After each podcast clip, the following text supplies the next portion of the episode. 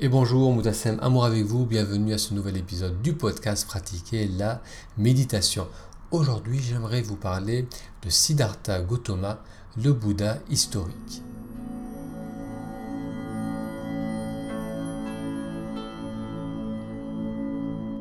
Dans ces épisodes du podcast, je parle relativement peu du bouddhisme. Comme vous le savez, la méditation de pleine conscience peut se pratiquer parfaitement sans y rattacher de tradition, de religion, de spiritualité même. Et d'ailleurs, en Europe, euh, c'est cette approche de la méditation qui séduit le plus, une approche séculaire qui n'est rattachée à aucune tradition. Mais cela dit, cela dit, le bouddhisme, je pense, a encore beaucoup à nous offrir, beaucoup à nous apprendre sur cette approche de la vie, sur la méditation, sur le pourquoi de la méditation. Et d'ailleurs, les plus grands ambassadeurs de la méditation euh, dans le monde occidental, donc les occidentaux qui ont contribué à faire connaître la méditation, se sont inspirés pleinement euh, du bouddhisme. Vous prenez John Kabat-Zinn qui a créé le MBSR, le Mindfulness Based Stress Reduction, qui est devenu la pleine conscience et qui est la méthode la plus enseignée dans le monde médical aujourd'hui, qui est de plus en plus utilisée euh, dans le monde occidental, eh bien John Kabat-Zinn euh, le dit très clairement, il a découvert la méditation à travers le bouddhisme. Donc on va découvrir aujourd'hui euh, le parcours de la figure clé du bouddhisme, du Bouddha, du prince Siddhartha Gautama.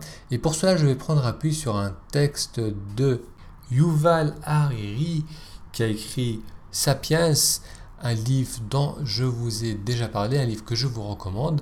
Donc je vais prendre appui sur son texte parce que son texte est simple, qu'il va droit à l'essentiel.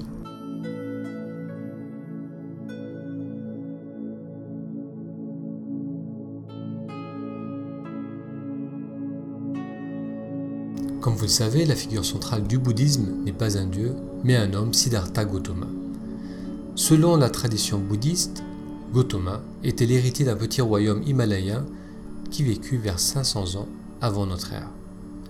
Le jeune prince fut terriblement affecté par la souffrance qu'il voyait autour de lui. Il vit que les hommes et les femmes, les enfants et les vieillards souffraient tous de calamités occasionnelles comme la guerre et la peste, mais aussi d'angoisse, de frustration et d'insatisfaction, lesquelles paraissent toutes inséparables de la condition humaine. Les gens poursuivent richesse et pouvoir, acquièrent connaissance et possession, engendrent fils et filles, bâtissent maisons et palais, quoi qu'ils réalisent pourtant, ils ne sont jamais contents. Ceux qui vivent dans la pauvreté rêvent de richesse. Qui a un million en veut deux, qui en a deux en voudrait dix. Même les gens riches et célèbres ne sont jamais satisfaits. Tracas et inquiétudes ne cessent de les hanter eux aussi jusqu'à ce que la maladie, le grand âge ou la mort mettent fin à l'aventure. Tout ce que l'on a accumulé s'évapore comme simple fumée. La vie est une course folle qui ne rime à rien, mais comment s'y soustraire? À 29 ans, Gautama s'éclispa de son palais au cœur de la nuit, laissant derrière lui sa famille et ses biens. Tel un vagabond, sans toit, il sillonna le nord de l'Inde en quête d'un moyen d'échapper à la souffrance. Il visita des ashrams, s'assit au pied des gourous, mais rien ne le libéra entièrement. Il demeurait toujours un fond d'insatisfaction. Il ne céda pas au désespoir. Il résolut d'étudier la souffrance par lui-même jusqu'à trouver une méthode de complète libération. Il passa six années à méditer sur l'essence, les causes et les remèdes de l'angoisse humaine et il finit par comprendre que la souffrance n'a point pour cause l'infortune, l'injustice sociale ou les caprices divins, mais les formes de conduite inscrites dans l'esprit de chacun. L'intuition de Gautama est que, à toute expérience, l'esprit réagit par le désir et que celui-ci implique toujours l'insatisfaction. En cas d'expérience désagréable, l'esprit cherche à se défaire de la source d'irritation.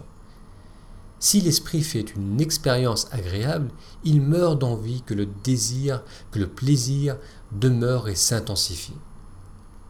L'esprit est donc toujours insatisfait et ne connaît pas le repos. C'est très clair quand nous faisons l'expérience de choses déplaisantes comme la douleur. Tant qu'elle persiste, nous sommes mécontents et faisons tout pour l'éviter.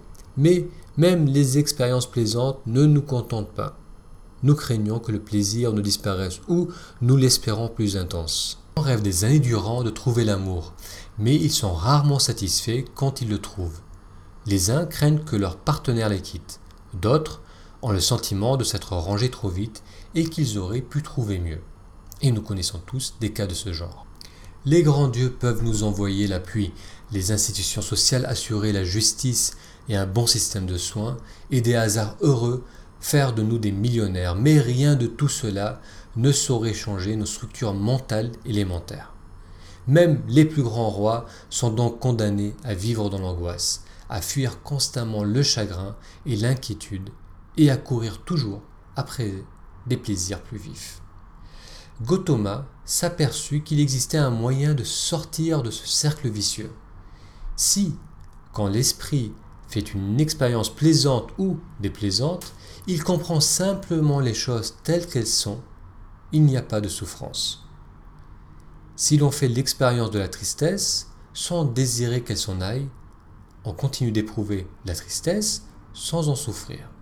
Il peut y avoir une réelle richesse dans la tristesse. Si l'on connaît la joie, sans désirer qu'elle perdure et s'intensifie, on continue de la ressentir sans perdre sa tranquillité d'esprit. Mais comment amener l'esprit à accepter les choses telles qu'elles sont sans ce désir insatiable? À accepter la tristesse comme tristesse, la joie comme joie, la douleur comme douleur. Gautama élabora une panoplie de techniques de méditation qui exerce l'esprit à expérimenter la réalité telle qu'elle est sans désir ardent. Ces pratiques exercent l'esprit à focaliser son attention sur la question qu'est-ce que je vis plutôt que que voudrais-je vivre? Il est difficile d'atteindre cet état d'esprit mais pas impossible. Gautama ancra ces techniques de méditation dans un ensemble de règles éthiques destinées à aider les gens à se concentrer sur l'expérience réelle et à éviter de se laisser aller à des désirs insatiables et à des chimères.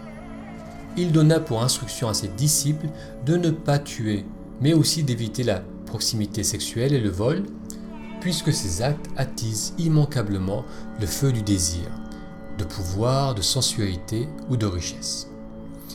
Quand les flammes sont totalement éteintes, le désir laisse place à un état de contentement parfait et de sérénité, connu sous le nom de nirvana, littéralement extinction du feu. Atteindre le nirvana, c'est être libéré de toute souffrance, éprouver la réalité comme une clarté absolue, être délivré des chimères et des illusions. Très probablement fera-t-on encore l'expérience du déplaisir et de la douleur, mais cela ne nous plongera pas dans la misère. Qui a éteint son désir ne saurait souffrir.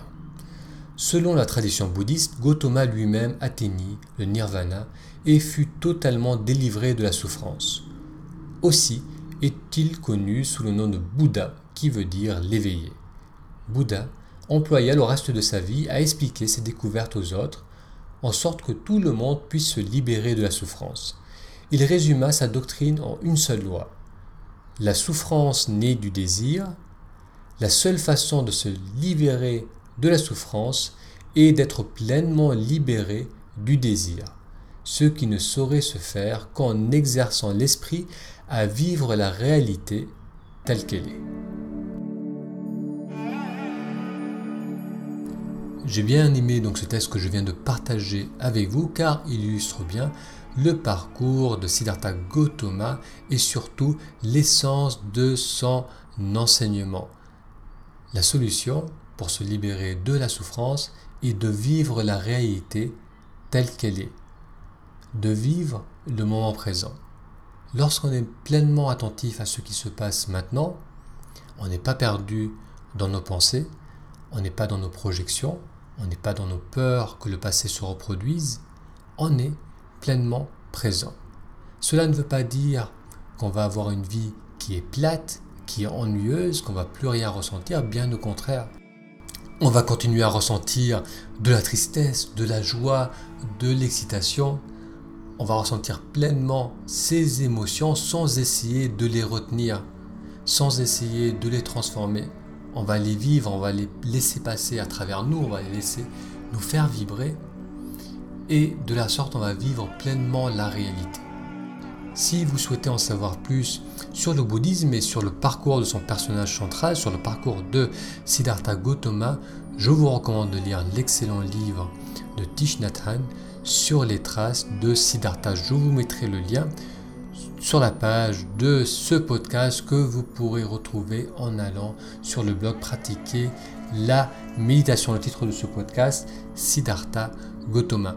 Merci pour votre attention et je vous dis à très bientôt pour un futur épisode. À bientôt.